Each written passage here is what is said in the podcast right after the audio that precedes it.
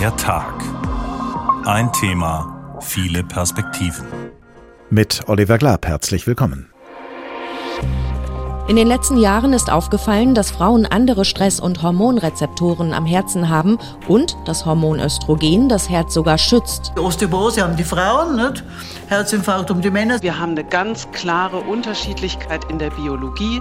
Wir haben sie aber auch auf Zellebene. Also das geht bis in den Stoffwechsel, bis in die Hormone natürlich. Die Nackenmuskulatur ist im weiblichen Körper weniger stark ausgeprägt. Frauen haben daher ein höheres Risiko für ein Schleudertrauma bei einem Unfall. Und am Ende nach drei, vier Arztbesuchen sagt man, die Frau, bei der ist das ein Problem des Kopfs, die bildet sich das ein, die hat eine psychische Störung. So haben wir jahrzehntelang agiert hängt ausgerechnet die Medizin dem alten Irrglauben an, dass die Frau aus der Rippe des Mannes gemacht worden sei? Diese Diagnose könnte man stellen, denn viele Denk- und Therapieansätze in der Medizin berücksichtigen die Unterschiede zwischen den Geschlechtern zu wenig. Sie betrachten oft nur den männlichen Körper als Norm, machen ihn zum alleinigen Maßstab bei der Dosierung von Medikamenten und blenden aus, dass Frauen von manchen Erkrankungen anders betroffen sind als Männer. Es bedarf also anderer und zum Teil auch neuer Denk- und Therapieansätze, die nicht mehr an der Hälfte der Menschheit vorbeigehen. Und diese Ansätze sollten wir lieber heute als morgen aus dem Wartezimmer ins Sprechzimmer holen. Fremdkörper, Frau, die rätselhafte Patientin. Unter dieser Überschrift steht diesmal der Tag, ein Thema, viele Perspektiven. Und wir werden feststellen, wie wichtig es gerade in der Medizin ist, möglichst viele Perspektiven einzunehmen und einzubeziehen, beim Blick auf Menschen, die je nach Geschlecht auf unterschiedliche Weise von Krankheiten betroffen sein können. Zum Beispiel von kardiologischen, also von Herzerkrankungen. Begleiten wir ein paar Minuten lang unsere Reporterin Nina Michalk in die Kardiologie der Frankfurter Uniklinik. Zunächst zu einer Patientin, die so sozusagen Glück im Unglück hatte, weil sie mit ihren Symptomen dem medizinischen Personal weniger Rätsel aufgegeben hat, als das sonst gerade bei Herzerkrankungen von Frauen oft der Fall ist. Die Patientin sitzt in der Frankfurter Uniklinik im Krankenhausbett der Kardiologie. Ihren Namen will sie nicht nennen, aber ihre Symptome beschreibt sie gerne. Sie war spazieren, hatte sich gerade zum Arbeiten wieder an den Tisch gesetzt. Und auf einmal kam dieser Schmerz in der Brust und dann so wie wenn man mit Corsage zusammen, die Rippen zusammen und dann in dem Hals so wirklich gedrückt und dann die Übelkeit, dass ich Gefühl hatte, ich muss erbrechen und dann war es ratzefatze, dass ich bemerkt habe, mir wird schwindelig und ich werde ohnmächtig. Nicht immer sind bei Frauen die Symptome so eindeutig wie in diesem Fall. Oft sind die Schmerzen diffus und mild und meist sind es verstopfte Arterien, die einen Herzinfarkt auslösen. Hier war es ein Riss in der Gefäßwand, eher typisch für Frauen, sagt Oberarzt Sebastian Kremer. Gerade Frauen im mittleren Alter betrifft häufiger sogar auch noch jüngere Frauen, ist häufig mit Stress assoziiert und generell ist halt die Empfehlung jetzt bei Brustschmerzen Notarzt oder den Rettungsdienst zu rufen, weil die Rettungskette funktioniert eben so, dass der Rettungsdienst dafür speziell geschult ist. Auch bei Männern drückt die Brust, wenn das Herz krank ist. Dazu kommen typischerweise Schmerzen im Arm. Bei Frauen können sich Infarkte aber auch völlig atypisch äußern, erklärt Professor David Leistner, Direktor der Kardiologie. Ich habe Patientinnen gesehen, die hatten Schmerzen im Unterarm, die nicht weggingen. Wir haben Patientinnen gesehen, die hatten Rückenschmerzen. Ich kann mich an einen Fall erinnern, einer sehr jungen Frau, die über zwei Wochen lang massivste Schmerzen im kleinen Finger hatte. Also es ist bei Frauen so, dass diese typische Brustschmerzsymptomatik leider deutlich seltener auftritt. Und das ist der Grund, warum Frauen per se eine schlechtere Prognose haben als Männer. Es ist also ein Stück weit Glück, die richtige Diagnose zu finden. Das zeigt auch eine weitere, eher frauenspezifische Erkrankung, die mikrovaskuläre Dysfunktion, eine Störung der kleinsten Blutgefäße und Kapillaren, die nur schwer diagnostiziert werden kann. Typisches Fallbeispiel sind Frauen, die sind Mitte 50, die haben immer bei Belastung Brustschmerzen. Dann geht man in der Regel zum Kardiologen, dann wird Diagnostik gemacht, erstmal mit dem Ultraschall, dann vielleicht ähm, mit anderen Geräten. Man findet nichts. Die Brustschmerzen sind aber weiterhin da. Dann gehen die zum nächsten Arzt und am Ende nach drei, vier Arztbesuchen sagt man, die Frau, bei der ist das ein Problem des Kopfs, die bildet sich das ein, die hat eine psychische Störung. So haben wir jahrzehntelang agiert. Es lassen sich noch eine Reihe Herzerkrankungen aufzählen, die eher Männer- oder frauentypisch sind. In den letzten Jahren ist aufgefallen, dass Frauen andere Stress- und Hormonrezeptoren am Herzen haben und das Hormon Östrogen das Herz sogar schützt. Aber auch hier ist vieles noch unerforscht, sagt Professor Leistner, der in der Kardiologie deshalb eine spezielle Ambulanz für Frauen aufbauen will. Ich glaube, generell ist in der gesamten Medizin, das betrifft nicht nur die Herzmedizin, das Thema der gendersensitiven Unterschiede und deren Therapie völlig unterrepräsentiert. Und wir, was wir heute erreichen wollen oder müssen, wir wollen Patienten personalisiert behandeln. Das muss unser Ziel sein. Mann, Frau, Alter, Größe, Gewicht und Lebensweise spielen bei Krankheiten eine Rolle. Die Gender- oder personalisierte Medizin wird jeder Patientin und jedem Patienten zugutekommen, aber vor allem den Frauen, die in Forschung und Lehre bis heute weniger beleuchtet werden sagt unsere Reporterin Nina Michalk. Aber noch kann die gender- oder personalisierte Medizin nicht jeder Patientin und nicht jedem Patienten zugutekommen. Dr. Stefanie Schmidt-Altringer ist Ärztin, Wissenschaftsjournalistin und Mitautorin des Buches Gendermedizin, warum Frauen eine andere Medizin brauchen. Guten Tag, Frau Schmidt-Altringer. Guten Tag, ich grüße Sie. Welche körperlichen Unterschiede können denn alles verantwortlich dafür sein, dass Frauen und Männer auf bestimmte Krankheiten unterschiedlich reagieren? Wie weit reicht das Spektrum möglicher Ursachen? Also die Ursachen sind so, dass wir sie auf den ersten Blick ja eigentlich schon wahrnehmen. Also wenn ich durch die Stadt gehe und sehe Frauen und Männer, wir unterscheiden sie eigentlich sofort. Das heißt, wir haben eine ganz klare Unterschiedlichkeit in der Biologie. Ähm, wir haben sie aber auch auf Zellebene. Also das geht bis in den Stoffwechsel, bis in die Hormone natürlich. Die Geschlechtshormone haben wir ja, beide Geschlechter haben beide Hormone, das wissen viele Leute nicht. Aber wir haben sie in einem anderen Verhältnis. Und dieses Verhältnis ist halt anders. Und das spielt in sämtliche Vorgänge in unserem Körper eigentlich mit hinein, bis in die Psyche, bis in alles. Wenn wir bei den Hormonen mal kurz bleiben, welche Auswirkungen haben die jeweils auf die unterschiedlichen Geschlechter? Welche Vor- und welche Nachteile bringen sie jeweils mit sich? Ja, das ist ja immer noch ein heiß umkämpftes Thema. Auch die Wirkung von Testosteron wird nach wie vor untersucht. Ich fasse jetzt mal so kurz zusammen. Also man sagt, dass das Östrogen, das weibliche Hormon, was halt in einem überwiegenden Maß in den Frauen da ist, in den Männern natürlich auch, ähm, dass das die Frauen während der fruchtbaren Phase schützt. Es schützt sie vor Herzinfarkt, es schützt alle möglichen Organsysteme, die Knochen zum Beispiel, die Knochengesundheit. Also dieses Östrogen macht, dass die Frauen im Grunde genommen bis zu den Wechseljahren ähm, zum Beispiel seltener an Herzinfarkten erkranken. Das verändert sich dann und mit den Wechseljahren gleicht sich diese hormonelle Situation den Männern an. Und dadurch verändert sich auch das Spektrum an Krankheiten, das Frauen nach den Wechseljahren bekommen. Und Nachteile sind eben natürlich, also dass dieser Schutz äh, uns unvorsichtiger möglicherweise macht und man verlässt sich so darauf, dass bestimmte Sachen Männererkrankungen sind und merkt gar nicht, wie man durch die Wechseljahre in eine Zone rutscht, wie zum Beispiel den Bluthochdruck den man eher bei den Männern vermutet, die, wie man so sagt, unter Druck stehen. Das ist aber doch deutlich auch nach den Wechseljahren ein ganz besonders eine Erkrankung der Frauen, die man als Silent Killer bezeichnet, weil man den erhöhten Blutdruck erstmal nicht merkt.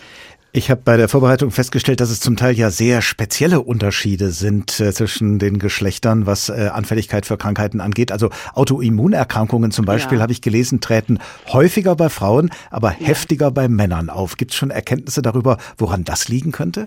Ja, also wir sind durch die Pandemie schubartig schlauer geworden weil wir haben festgestellt, es gab auch an der Charité, wo meine Kollegin Frau Professor Sargosek mitgeforscht hat, ähm, ganz eindeutige Studien, die gezeigt haben, das Immunsystem bei Frauen und Männern reagiert anders. Also wir haben ein angeborenes Immunsystem, das ähm, ist angeboren, das versteht sich von selbst. Ähm, das haben Männer und Frauen gleich. Dieses erworbene Immunsystem, was speziell zum Beispiel auf Covid reagiert hat, das reagiert bei Frauen aggressiver. Also wir haben, ähm, wenn ein Virus auf uns zukommt, haben wir eine heftigere, schnellere Immunreaktion, was evolutionär für schwangere Frauen sicher auch sinnvoll ist. Das führt dazu, dass die Männer oft schwerer erkranken und das nicht nur bei Covid, sondern auch bei Grippe, bei anderen Erkrankungen. Ähm, auf der anderen Seite führt es dazu, dass wir ein überschießendes Immunsystem schneller bei Frauen haben. Das bedeutet zum Beispiel, Frauen haben heftigere Wirkungen auf, auf die Impfung, also auch Nebenwirkungen, beides. Und Die Autoimmunerkrankungen, für die Leute, die es nicht wissen, das sind die Erkrankungen, wo sich der Körper gegen sich selbst richtet. Ähm, die erklären sich auch aus diesem aggressiveren Immunsystem. Also das heißt, es ist auch da wieder kein besser, schlechter, sondern anders. Muss man eigentlich auch berücksichtigen, dass sich Menschen je nach Geschlecht womöglich unterschiedlich verhalten in ihrem Leben und deshalb ich von Krankheiten unterschiedlich betroffen sind? Danke Ihnen für diese Frage. Weil ähm, das ist unser Anliegen. Das ist das Anliegen auch, warum wir dieses Buch geschrieben haben. Die Gendermedizin ist sozusagen ja ganz frisch über den Teich gekommen und ist Ende der 90er Jahre in Deutschland überhaupt erst in das Bewusstsein gekommen. Und wir unterscheiden in diesen ganzen Studien ganz häufig erst nur nach Frauen, Männer. Das ist wie so ein Kreuzchen beim Standesamt. Ähm, heute natürlich auch nach divers, klar. Ähm, und das tut übrigens die Gendermedizin auch. Die unterscheidet auch nach diesem dritten Geschlecht oder anderen Geschlechterempfindungen. Äh, und diese biologischen Faktoren, die sind angekommen, dass man sozusagen vielleicht mal eine Studie macht, in der man unterscheidet, wie viele Frauen, wie viele Männer haben was für Krankheiten gehabt. Und was noch nicht angekommen ist, ist, dass eben ganz entscheidend die Psyche und das Verhalten und der soziale Status. Und das haben wir auch in der Pandemie gelernt, dass zwar erstmal weniger Frauen erkrankt sind, aber dadurch, dass sie ähm, mehrfach belastet waren, dadurch, dass sie als Kassiererinnen und Altenpflegerinnen Krankenschwestern ähm, in diesen Berufen viel, viel mehr Stress und Viren ausgesetzt waren, hat sich das wieder umgekehrt. Also das ist super spannend und man kann nie sagen, dass diese Wechselwirkungen aufhören. Sie sind in jeder Generation wieder neu gemischt und das macht das Komplexe aus, wo wir sagen, es gibt fixe ähm, Genderfaktoren, das Gewicht, ne, Körperfettanteil, Muskelmasse. Und es gibt dynamische Faktoren. Und die müssen sehr, sehr genau angeguckt werden. Und das passiert zum Beispiel im Bereich von Herzinfarkt, indem es einen Gender Score gibt, der eben sehr viel mehr abfragt als nur, bist du eine Frau oder bist du ein Mann. Man muss da, so viel habe ich auch verstanden, schon alle Geschlechter in den Blick nehmen. Aber kann man so schon sagen, es. es gibt äh, am meisten Nachholbedarf bei der Beachtung von Frauen in diesem Zusammenhang? Leider ja. Leider ja. Also ich finde, mein Optimum, ich bin ja auch Medizinerin und ähm, eigentlich wäre doch der Idealfall, dass man den Mensch so wie er ist berücksichtigt. Das wäre das Fernziel der personalisierten Medizin. Wir sind aber noch ganz weit davon entfernt. Wir sind nach wie vor bei dem, bei dem Normtyp Mann, der die Medizin bestimmt. Und das bestimmt er in Studien in der Akutversorgung, aber leider auch. Was heißt leider? Da setze ich ja an positiv, weil ich will kein Leider mehr, dass es keine Verliererinnen und Verlierer gibt. Ähm, auch in den Köpfen der Menschen. Und daran können wir arbeiten und das tun Sie ja auch mit dieser Sendung. Nun ist ja, das haben Sie ja auch deutlich gemacht, noch längst nicht alles im Einzelnen erforscht, jedenfalls Nein. nicht bei allen Krankheiten.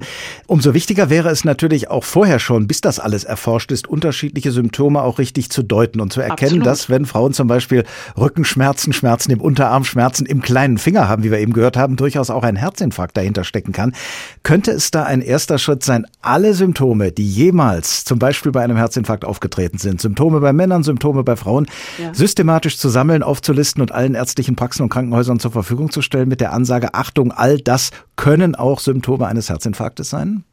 Absolut. Und ich würde sogar noch weitergehen. Ich würde diese Symptome auch gerne verbreiten, dort, wo zum Beispiel Erste Hilfe gelehrt wird, weil aus Studien wissen wir, dass sehr viel häufiger, an Frauen vorbeigegangen wird, die auf der Straße liegen und eine Reanimation bräuchten, als an Männern.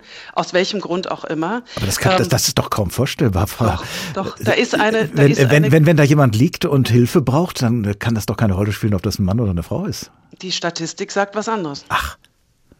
Und ich habe bewusst meine Töchter gefragt, was sie in den Führerscheinprüfungen lernen. Und interessanterweise lernen sie schon, da ist doch was durchgesickert, dass es da vielleicht was Unterschiedliches geben könnte.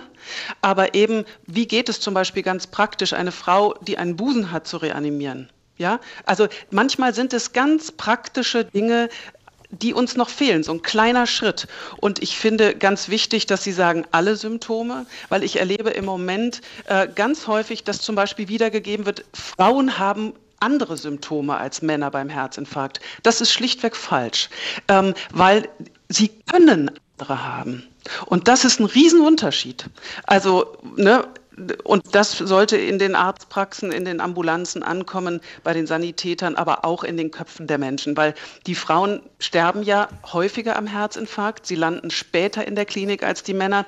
Und da haben wir schon wieder, das sind nicht nur die Symptome, die das Ganze vereiteln sondern es ist zum Beispiel auch die soziale Situation. Häufig sind die Frauen leben länger mit dem Partner, hat der Partner einen Herzinfarkt, rufen die den Notarzt. Wer bleibt übrig? Die Frau alleine zu Hause und die zögert sich. Und das ist was, wo ich gerne den Frauen Mut machen möchte, dass sie sich ernst nehmen. Und zwar in jeder Phase ihres Lebens und in jedem Gesundheitszustand, weil der Herzinfarkt ist beileibe nicht das Einzige, wo die Frauen zu spät gehen. Ganz wichtig für die Diagnose ist ja nicht zuletzt die Kommunikation, die im Sprechzimmer stattfindet. Läuft ja. die denn unterschiedlich ab, je nachdem, ob Arzt und Patient oder Arzt und Patientin oder Ärztin und Patient oder Ärztin und Patientin aufeinandertreffen? Absolut. Also gehen wir noch einen ganz kleinen Schritt, einen Moment zurück. Ich finde, wir sollten das Stereotyp Mann, Frau, Ärztin, Arzt und so weiter ähm, auch immer im Hinterkopf behalten, dass eine Frau nicht gleich einer Frau ist und dasselbe bei einem Mann. Wir haben natürlich ganz unterschiedliche Arten, auf Dinge zuzugehen. Das sehen wir zum Beispiel auch beim Herzinfarkt, dass Frauen, die ein, sagen wir mal so männlich geprägtes Verhaltens- und Lebensschema haben, dass die ähnliche Risikofaktoren und statistische Zahlen haben wie die männlichen Männer. Nur mal so als kleiner Exkurs. Aber ich gehe nochmal auf die Kommunikation ein. Ja, es gibt Unterschiede. Also es gibt zum Beispiel Ärztinnen, wird weniger getraut, was sie sagen. Interessant, oder? Hm.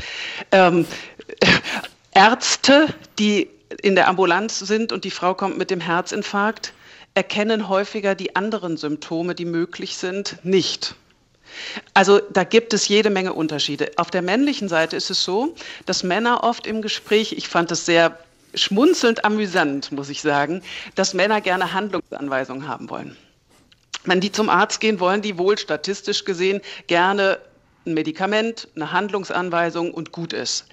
Die Frauen, die gehen, die wollen statistisch gesehen häufiger, ich betone das ganz bewusst, ähm, damit nicht alle gleich sich fühlen, ähm, die wollen mehr reden. Die wollen redend verarbeiten, überlegen, welche Alternativen gibt es. Wenn die auf einen Arzt treffen, der das nicht so sieht, der gerne eine Handlungsanweisung rausgeben will. Oder überhaupt auf eine Praxissituation, in der gerade gar keine Zeit ist, äh, ja, das, sich, ne? das, das ist ja auch häufig so. Mhm. Ja, wobei da leiden die Männer natürlich auch drunter. Eben, ja. Äh, und dann kann es eben sehr gut sein, dass die Frau sich nicht verstanden fühlt. Und wir haben in der Medizin ja so eine kleine Unterwanderung durch die Compliance. Das bedeutet, dass Patientinnen und Patienten nicht das tun, was ihnen empfohlen wurde und etwas abbrechen, was sinnvoll wäre. Das ist bei Frauen sehr häufig, ähm, dass sie zum Beispiel eine Reha im Bereich der Lungenerkrankungen ab, abbrechen. Das hat man gesehen. Ähm, und auch an vielen anderen Stellen. Und ich glaube, das liegt daran, dass einfach im Gespräch, im ärztlichen Gespräch, entsprechend auf dieses Bedürfnis eingegangen wird, Vor- und Nachteile gemeinsam abzuwägen. Vielen Dank, Dr. Stefanie Schmidt-Altringer, Ärztin, Wissenschaftsjournalistin und Mitautorin des Buches Gendermedizin, warum Frauen eine andere Medizin brauchen. Ein Buch bestehend aus einem Magazinteil, der sich, wie Frau Schmidt-Altringer sagt, liest wie zum Beispiel die Brigitte und einem Teil, der als Nachschlagwerk dienen kann.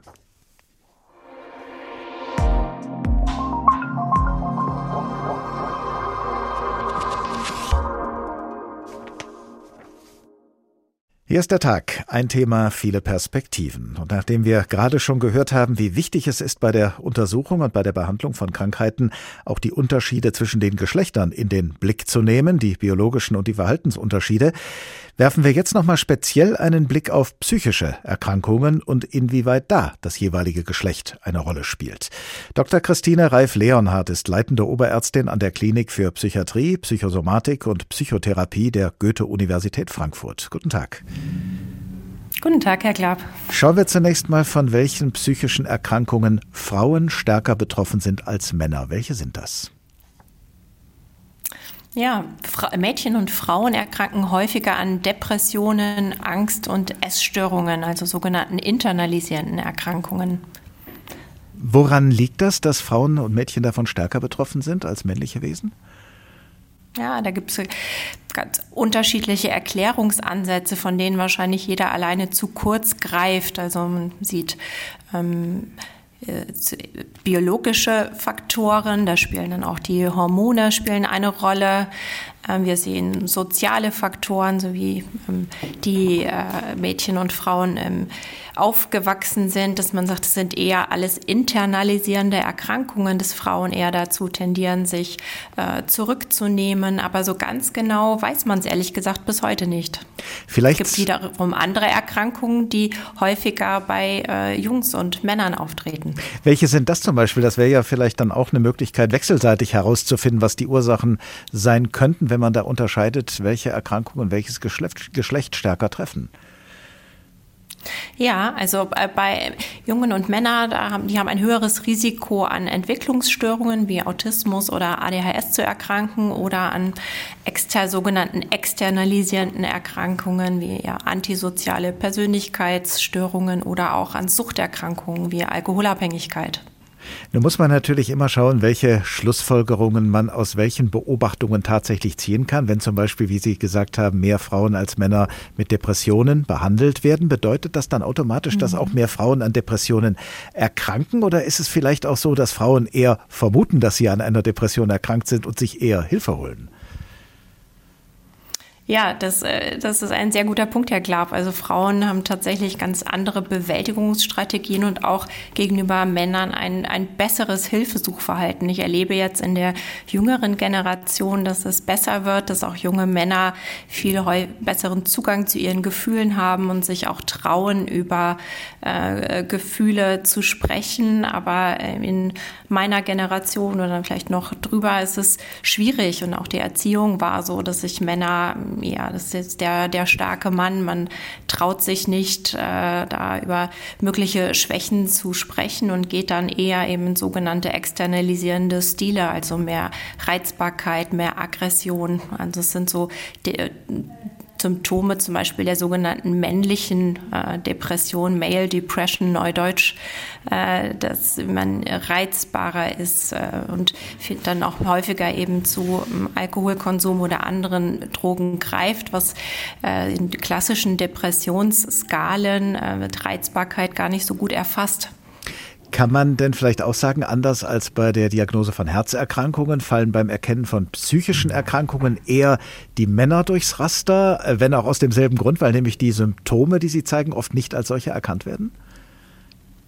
Ja, es ist so ein bisschen störungsabhängig. Wenn wir uns zum Beispiel ADHS anschauen, da ist es ganz interessant, dass eigentlich in der Grundschulzeit oder im Kindes- und Jugendlichenalter werden deutlich mehr Jungen diagnostiziert. Und interessanterweise im Erwachsenenalter gleicht es sich aber an. Und wir gehen heute davon aus, dass äh, Jungen häufiger von sogenannten hyperkinetischen Phänotyp befallen, äh, das müssen Sie oder dass sie den häufiger zeigen. Der typische, genau, ja, der, der Zappel-Philipp, dass also Jungs eher ja. dieses Zappel-Philipp-Syndrom haben, während wir wissen, dass Mädchen äh, eher so verträumt sind, unaufmerksam aufmerksam sind und dann, wie wir denken, häufig in der Schule durchs Raster fallen. Und die, ähm, die Störung, dieser Aufmerksamkeitsdefizit, äh, das äh, bleibt natürlich und äh, macht dann später Probleme, also erst so im späten jugendlichen Alter. Also da könnte es sein, dass Frauen benachteiligt sind in der Erkennung. Bei Depressionen würde ich Ihnen sofort zustimmen. Da glaube ich, übersehen wir doch einige Männer. Bei anderen Erkrankungen ist es eigentlich ganz ausgeglichen und da wissen wir auch, dass Frauen wie Männer gleichermaßen betroffen sind. Zum Beispiel Demenzerkrankungen. Frauen erkranken da etwas später. Es ist möglicherweise ein, Schutz durch das äh, Östrogen. Ähm, bei Psychosen erkranken Frauen wie Männer, Männer etwas früher. Ähm, äh, und äh, die bipolaren Störungen, früher manisch-depressive Störungen genannt, auch da ist das Geschlechterverhältnis eigentlich ausgeglichen. Mit psychischen Erkrankungen wächst ja manchmal auch die Suizidneigung. Und da ist es offenbar so, habe ich gelesen, mhm. dass Frauen insgesamt mehr Suizidversuche unternehmen. Bei Männern hingegen seien mehr vollendete Suizide zu beobachten. Woran könnte das liegen? Ja, da haben Sie völlig recht. Insgesamt sind die Suizidraten in den letzten 40 Jahren glücklicherweise deutlich gesunken, aber wir haben immer noch äh, 10.000 Suizide pro Jahr und da überwiegt die Zahl der Männer. Das hat verschiedene Gründe. Einer davon ist, dass Männer häufig äh, härtere Suizidmethoden bevorzugen. Es gibt wenig Frauen, die sich erhängen oder erschießen. Das ist ein Grund. Und wir denken aber auch, dass Frauen sich eben äh, schneller Hilfe suchen, sich besser mitteilen können und deshalb auch äh, schneller in die richtige Behandlung bekommen. Denn gerade wenn man Depressionen als Ursache für Suizide sieht, ist nicht die alleinige, aber Depressionen machen einen sehr großen Anteil aus. Sind gut behandelbare Erkrankungen und dann kann man durch äh, richtige Behandlung, dem kann man da gut vorbeugen. Berücksichtigt denn die Ursachenforschung in den Fachgebieten, die Sie vertreten, in der Psychiatrie, der Psychosomatik, der Psychotherapie, inzwischen hinreichend die Unterschiede zwischen den Geschlechtern oder ist da noch Luft nach oben? Es ist immer Luft nach oben, aber äh, ich denke schon, dass wir das eigentlich ganz gut machen. Gerade in der Psychotherapie ist es auch wichtig, weil Frauen und Männer Dinge unterschiedlich erleben, unterschiedlich verarbeiten, unterschiedlich äh, bewältigen. Und da ist für uns auch das Thema jetzt äh, ja, Genderfluidität, wenn man es so nennen will, ganz wichtig. Also bislang sieht man Gender ja als binär angelegt, Mann und Frau, aber wir, eben, wir haben immer mehr Betroffene auch, die sich doch äh, die eben so ja, sich eher dem fluiden Spektrum äh, zugehörig fühlen. Und das ist für medizinische Fachrichtungen nicht so relevant, aber für die Psychiatrie schon, weil bei mentaler Gesundheit geht es darum auch, was eine Person denkt oder fühlt. Und das wird man in der Psychotherapie äh, bearbeiten. Deswegen, ich denke, wir gehen darauf ein, aber Luft nach oben ist immer. Dr. Christine Reif-Leonhardt, leitende Oberärztin an der Klinik für Psychiatrie, Psychosomatik und Psychotherapie der Goethe-Universität Frankfurt. Vielen Dank. Der Tag, ein Thema, viele Perspektiven. Ausgegangen sind wir ja von der fragenden Überschrift Fremd, Körper, Frau, die rätselhafte Patientin. Und bei dieser Überschrift haben die Älteren oder historisch Interessierten unter Ihnen vielleicht an den Aufklärungsfilm Deine Frau, das unbekannte Wesen aus dem Jahre 1967 gedacht. Einen Film des Journalisten Oswald Kolle, der damals einige sexuelle Aufklärungsfilme gedreht hat. Diese Filme sind jetzt nicht das Thema bei uns, aber welche Forschungsdefizite es auch auf dem Gebiet der Sexualwissenschaft und Sexualmedizin offenbar immer noch noch gibt, gerade was die Erforschung der weiblichen Sexualität angeht. Das erzählt uns jetzt der Kollege Thorsten Schweinhardt mit Blick auf die vergangenen Jahrzehnte bis heute. Ende der 90er Jahre lernt die australische Medizinstudentin Helen O'Connell für ihr Examen. In ihren Lehrbüchern ist die Anatomie der männlichen Geschlechtsorgane genauestens beschrieben und mit anschaulichen Bildern illustriert. Aber der innere Aufbau der weiblichen Geschlechtsorgane fehlt völlig. Bilder gibt es nur von den Teilen, die man sowieso von außen sieht. Weibliche Anatomie. Unsichtbar. Bis heute hat sich daran nicht viel geändert. Vor allem die Klitoris, das weibliche Lustorgan, wird auch in aktuellen Anatomiebüchern oft nur als kleines Knöpfchen angedeutet. Dabei liegt die eigentliche Klitoris innen. Sie setzt sich im Becken fort mit Klitoriskörper, zwei geschwungenen Klitorisschenkeln und an Harnröhre und Vagina grenzenden Schwellkörpern. Doch das alles zeigen die Lehrbücher entweder gar nicht oder die Zeichnungen sind schlichtweg falsch.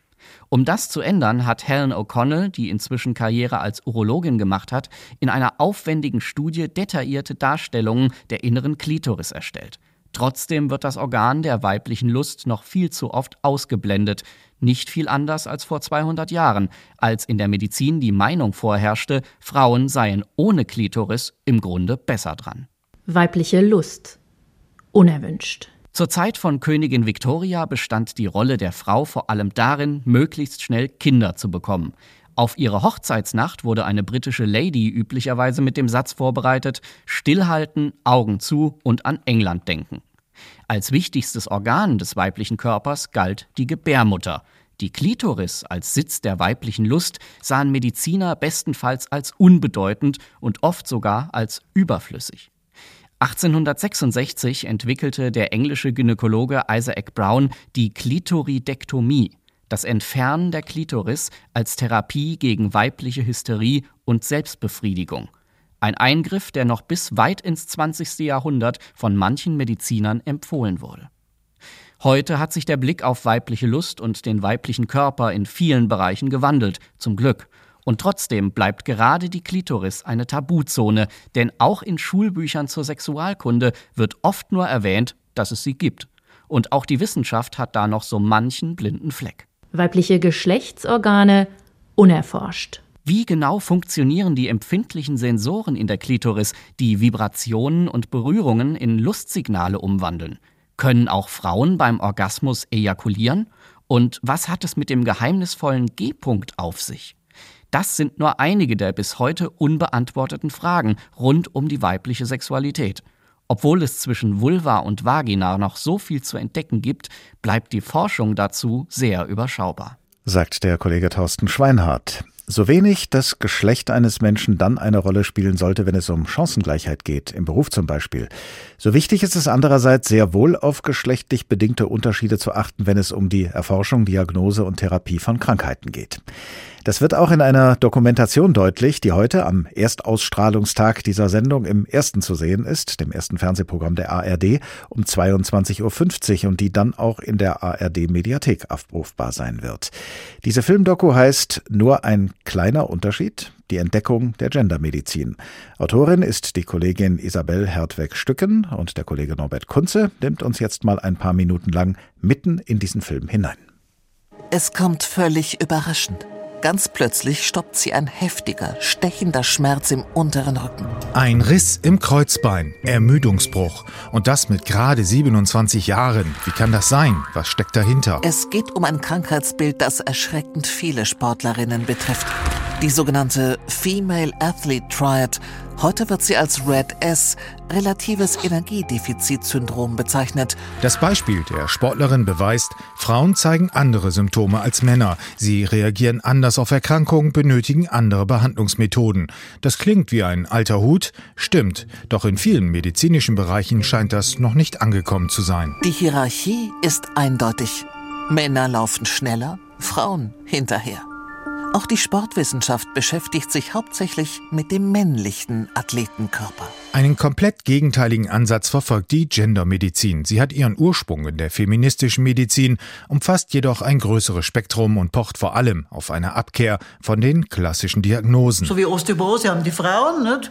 Herzinfarkt um die Männer. Also Krankheiten werden ja generell sehr häufig einem Geschlecht, einer Altersgruppe, einer sozialen Gruppe zugeordnet. Dafür zeigt die Reportage etliche Beispiele auf. Wenn man zum Beispiel die Wiederbelebung anschaut, da werden Frauen später wiederbelebt, kürzer wiederbelebt. Auch die Algorithmen, also der Ablauf der Reanimation ist bei den Frauen oft nicht so perfekt wie bei den Männern, erstaunlicherweise. Woran das liegt, weiß man nicht, aber es gibt einfach klare Unterschiede. Klare Unterschiede und nicht etwa geringe, ob bei der Reanimation, dem Blutzuckerspiegel, dem Herzinfarkt oder der Krebstherapie. Krankheiten, die Männer und Frauen treffen, Krankheiten, die Männer und Frauen aber unterschiedlich treffen. Was würde wohl herauskommen, wenn man bei dem Ganzen statt der Männer mal die Frauen in den Mittelpunkt stellen würde? Ihre Voraussetzungen, ihre Bedürfnisse, ihre Potenziale. In der Praxis sind diese Erkenntnisse der Gendermedizin noch nicht gesetzt. Die ARD-Wissenssendung zeigt jedoch, dass die Zeit dafür längst reif ist. Geholfen wäre damit vor allem Frauen, denn die meisten Behandlungsmethoden orientieren sich am männlichen Körper in der Medizin, der Sportwissenschaft und der Grundlagenforschung. Denn die meisten Versuchsreihen arbeiten nach wie vor nur mit männlichen Mäusen. Nur ein kleiner Unterschied, die Entdeckung der Gendermedizin. Dieser Film von Isabel Hertweg-Stücken läuft heute am Erstausstrahlungstag dieser Sendung um 22.50 Uhr im ersten und ist dann in der ARD Mediathek abrufbar. So, und da gerade von Versuchsreihen mit in der Regel männlichen Mäusen die Rede war, kommen wir jetzt zu einem wichtigen Ziel von Versuchsreihen in der Medizin, nämlich zur Medikamentendosierung und zur Frage, inwieweit da Unterschiede zwischen den Geschlechtern eine Rolle spielen. Professor Petra Thürmann ist an der Universität Witten-Herdecke Vizepräsidentin für Forschung und sie hat dort den Lehrstuhl für klinische Pharmakologie inne. Guten Tag. Ja, schönen guten Abend. Welche körperlichen Unterschiede beeinflussen denn die Wirksamkeit von Medikamenten je nach Geschlecht? Ja, im Mittel sind Frauen natürlich etwa 10 Kilo leichter.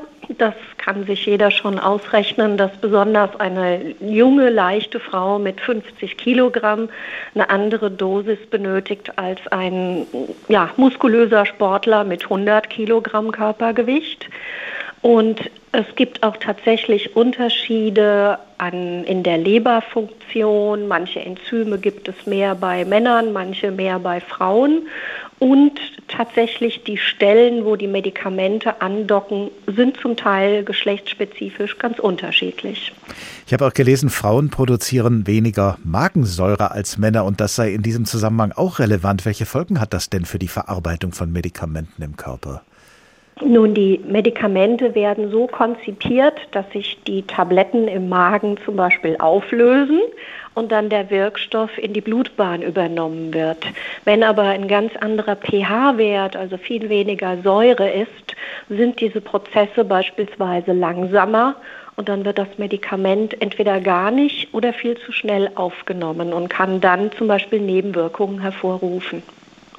Wenn man äh, das alles nicht beachtet oder nicht ausreichend beachtet, was Sie jetzt gerade geschildert haben, in welchem Ausmaß, in welcher Größenordnung hat das dann Folgen?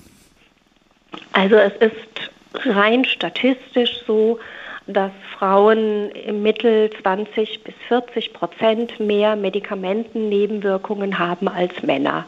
Das sehen wir schon seit 20, 30 Jahren, diesen deutlichen Unterschied. Also aus der Realität haben tatsächlich Frauen mehr Nebenwirkungen, weil sie eben sehr, sehr häufig zu hoch praktisch dosiert werden. Wie nehmen Sie denn die Defizite in der medizinischen Forschung wahr, wenn es zum Beispiel um Testreihen geht? Was führt letztlich äh, dazu, ja, dass äh, diese Unterschiede, diese geschlechtsbedingten Unterschiede, über die wir gesprochen haben, nicht ausreichend berücksichtigt werden? Nun, das ist so, wenn ein neues Medikament entwickelt wird, dann weiß man natürlich noch nicht, ob es Schäden bei einem ungeborenen Kind hervorrufen würde. Also sagt man natürlich, junge Frauen könnten schwanger werden, dann werden die nicht in Studien eingeschlossen. Dann sind die Frauen eben halt leichter, das macht die Variabilität in der zu untersuchenden Gruppe größer. Dann nehmen vielleicht einige noch die Pille oder Hormone. Also alles Dinge, die die, ja, die, die, die, körperlichen Funktionen verändern können und die es einfach, die dazu führen, wenn man relativ rasch wissen will, ob ein Medikament wirkt oder nicht, dass man dann einfach lieber nur den Standardmann nimmt. Und dann versucht man später dann noch ein paar Informationen zu sammeln. Aber wenn man in der frühen Phase der Forschung bestimmte Dinge nicht gefunden hat, weil man sie nicht gesucht hat, dann ist es schwer, die später wieder nachzuholen.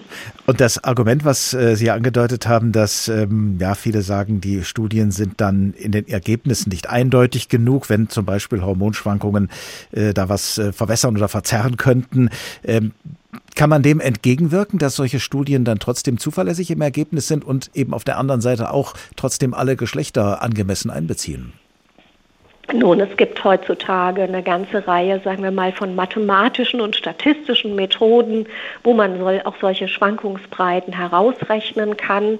Und es ist auch einfach nicht fair zu sagen, also wissenschaftlich nicht fair zu sagen, wir untersuchen eine kleine Gruppe von Menschen und von diesen schließen wir dann daraus, dass das bei den anderen auch gut ist. Also da muss man ganz klar sagen, das muss erforscht werden und man kann nicht nur einfach sagen, wir machen das jetzt mal quick and dirty.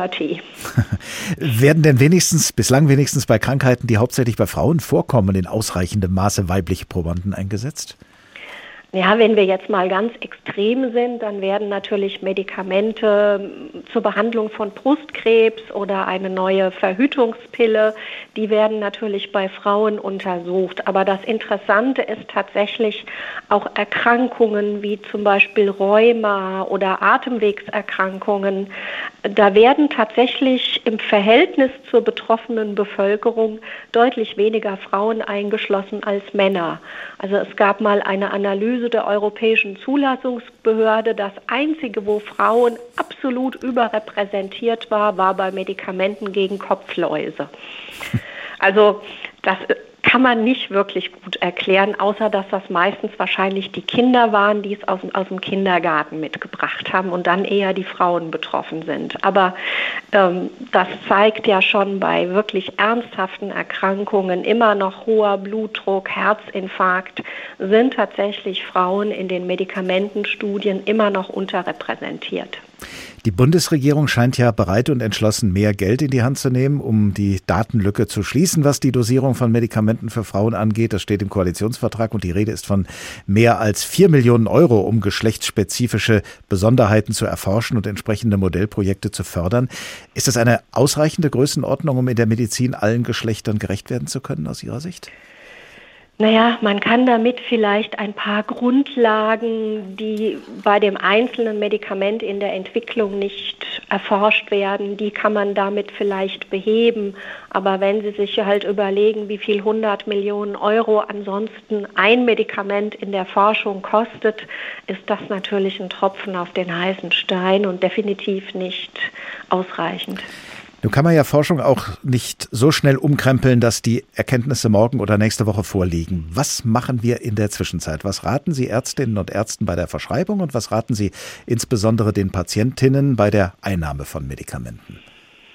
Also erstens es ist schon mal sehr hilfreich, wenn man sich immer überlegt, aha, das ist eine junge oder auch eine alte, zierliche Dame, äh, dass man da mit der Dosis von vornherein ähm, zurückhaltender ist, dann würde ich den Frauen immer empfehlen, die Beipackzettel gut zu lesen, ob sie Hinweise auf Nebenwirkungen bei sich selbst entdecken.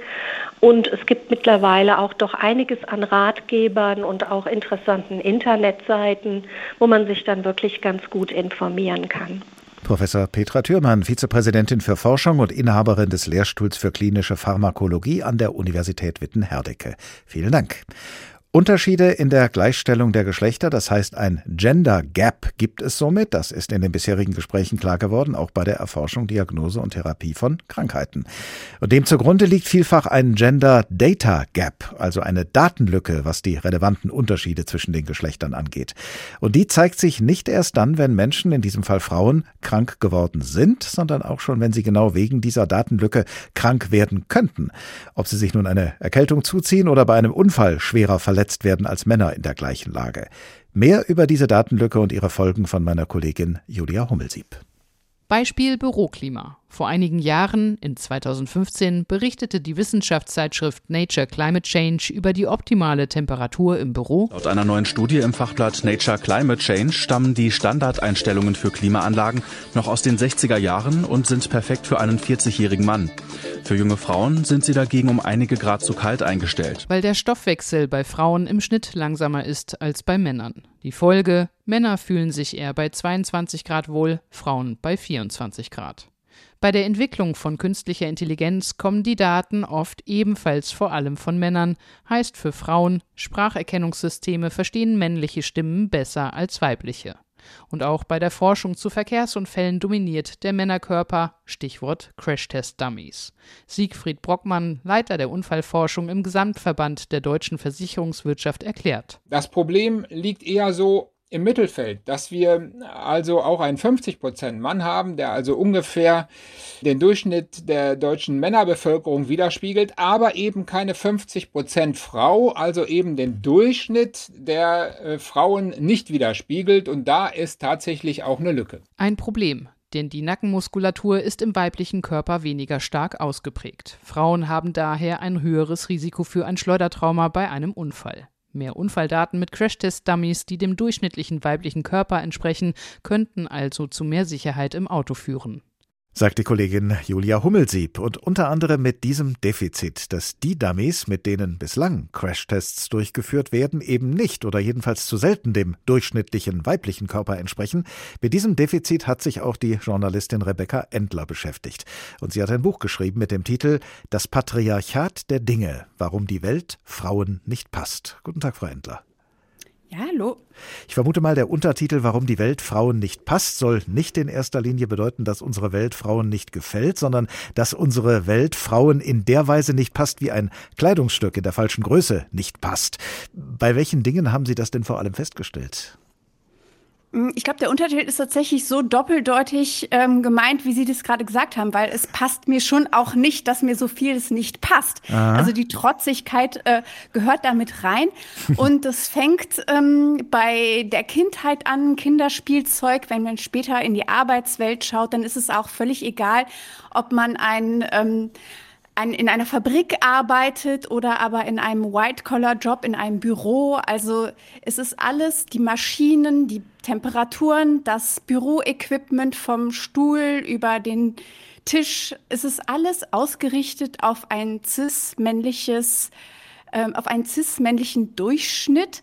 Dann schauen wir weiter in den öffentlichen Raum. Auch der ist eben sehr männlich designt. Das heißt, ein Fortkommen wird hauptsächlich für den Mann ähm, am leichtesten gemacht. Die Situation in vielen deutschen Großstädten, was öffentliche Toiletten angeht, ist desaströs. Wenn man ein Pissoir benutzen kann, dann ist es zumindest in den Großstädten so, dass häufig die umsonst zur Verfügung gestellt werden. Wenn man das Pech hat und auf ein Sitzklo angewiesen ist, muss man dafür bezahlen. Und sie sind auch sehr viel seltener vertreten im öffentlichen Raum. Ähm, es ist letztes Jahr, glaube ich, auch eine Studie rausgekommen zu öffentlichen Verkehrsmitteln, die auch da die Sicherheit, das Verletzungsrisiko ist minimiert für einen durchschnittlichen Mann, allerdings nicht für eine durchschnittliche Frau. Unmittelbar einleuchten wird das ja bezogen auf die Toiletten. Das hat sicherlich jeder, auch äh, jeder Mann schon mal miterlebt. Männer natürlich nur im Vorbeigehen oder wenn sie auf ihre Partnerin warten. Aber bei den anderen äh, Bereichen, die Sie genannt haben, können Sie so das ein oder andere Beispiel nennen von Gegenständen, wo die Welt, wie Sie das im Untertitel ja sagen, Frauen nicht passt. Ja, sehr eindrückliche Beispiele habe ich bei meiner Recherche ähm, aus dem Sport gefunden. Und zwar ähm, ist es so, dass beispielsweise Rennradsattel eben da sehr viel Geld und Forschung reingesteckt wird, sie für einen Cis-Mann zu optimieren. Das heißt, für eine Benutzung mit einem cis-männlichen Becken und einem Penis. Auch da weiß ich, ich habe haufenweise Zuschriften bekommen. Die sind auch nicht bequem für alle Männer. Das ist auch gar nicht das, was ich sagen möchte.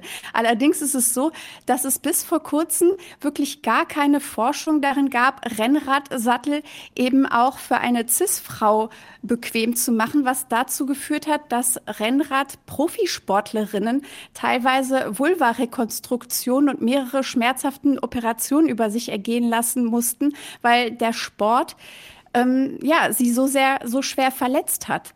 Oder anders, ähm, ich habe eben Fabrik angesprochen. Es sind sehr viele in beispielsweise Teppichknüpffabriken im ähm, Iran und Irak, wo eigentlich hauptsächlich Frauen arbeiten, sind die eben aber auch auf Cis-Männer durchschnittlich geeicht, diese Maschinen. Das wäre anders möglich. Und das Verletzungsrisiko für eine durchschnittliche Frau ist eben sehr viel höher, auch das Verschleißungsrisiko. Und das ist selbst wenn wir auf die ISS gucken, die internationale Raumfahrtstation, gut, historisch gesehen haben eben da dort sehr viel mehr Männer gearbeitet. Allerdings ist auch das alles auf den durchschnittlichen Mann geeicht. Es sind zu große Weltraumhandschuhe, die Abstände sind für eine durchschnittliche Frau zu groß gemacht, was eben ein Arbeiten, ein konzentriertes, erfolgreiches Arbeiten erschwert für ja, über 50 Prozent der Bevölkerung. Das ist in der Tat eine sehr lange Liste, die Sie da zusammengestellt haben. Da fragt man sich natürlich schon, warum anscheinend noch nie jemand auf die Idee gekommen ist, äh, mal, um damit mal anzufangen, den Bereich für Frauentoiletten größer zu bauen grundsätzlich als den Bereich für Männertoiletten, mal ganz zu schweigen von den Beispielen, die Sie danach noch alle genannt haben. Warum meinen Sie, hält sich dieses Patriarchat der Dinge so hartnäckig im deutschen Alltag? Hm.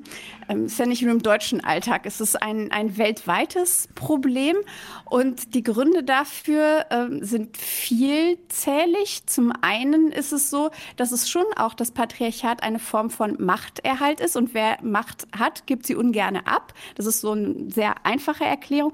Viel häufiger ist es einfach unabsichtlich, dass die Menschen, die das erschaffen haben, die das gedacht haben, die Objekte, die uns umgeben, nun mal Männer waren und die in erster Linie für sich selbst designt haben. Ähm, ein anderer großer Bereich ist der, das hat ähm, die Autorin Caroline Criado Perez in ihrem Buch geschrieben, der Gender Data Gap. Das heißt, es gibt sehr viele Forschungslücken, was speziell Daten angeht, die eben CIS-Frauen betreffen oder äh, eigentlich grundsätzlicher gesprochen nicht cis-männliche Person. Also Sie haben ausführlich das Beispiel mit der Gendermedizin gehabt. Allerdings betrifft das auch noch sehr viel mehr andere Bereiche, wo uns einfach die Daten fehlen, die für ein besseres Design vonnöten wären. Kann man denn aus dem, was Sie sagen, schließen, dass äh, immer noch nicht genügend Frauen an wirklich Entscheiderpositionen sitzen? Denn die würden doch wahrscheinlich genau auf diese ganzen Nachteile aufmerksam machen und dann auch was äh, dran ändern wollen. Ähm, das zum einen mit Sicherheit.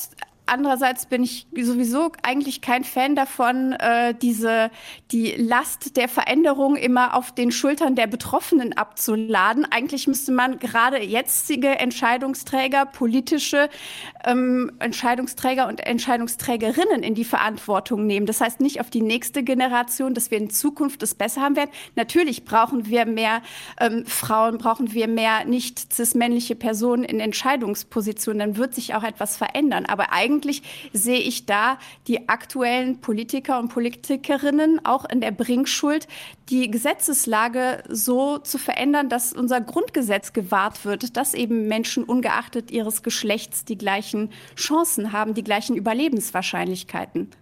In den vorangegangenen Teilen dieser Folge von Der Tag ein Thema viele Perspektiven. Sie haben das ja gerade auch gesagt, haben wir uns ja ausschließlich damit beschäftigt, wie wichtig eine gendersensible Medizin wäre, die bei der Diagnose und Therapie von Krankheiten stärker die Unterschiede zwischen den Geschlechtern berücksichtigt, sofern die dabei eine Rolle spielen.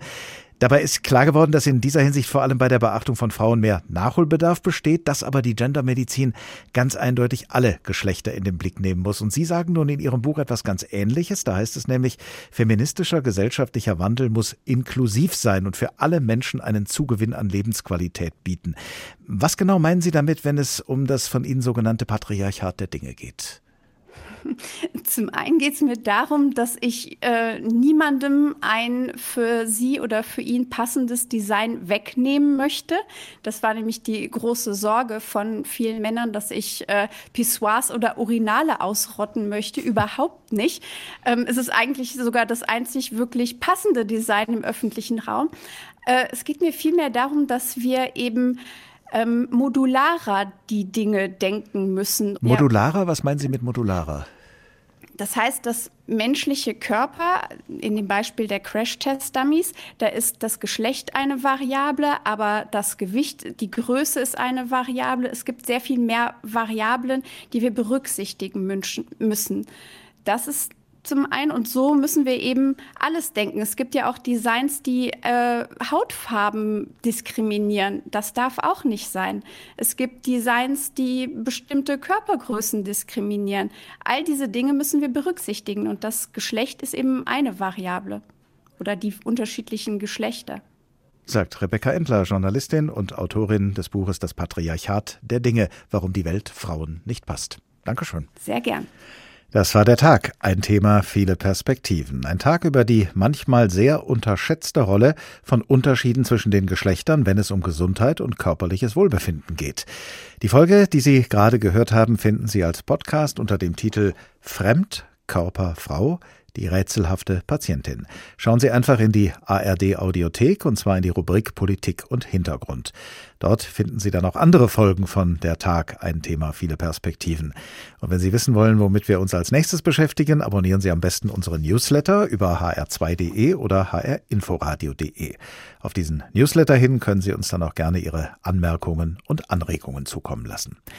Ich heiße Oliver Glab und ich wünsche Ihnen eine gute Zeit. Bis zum nächsten Tag.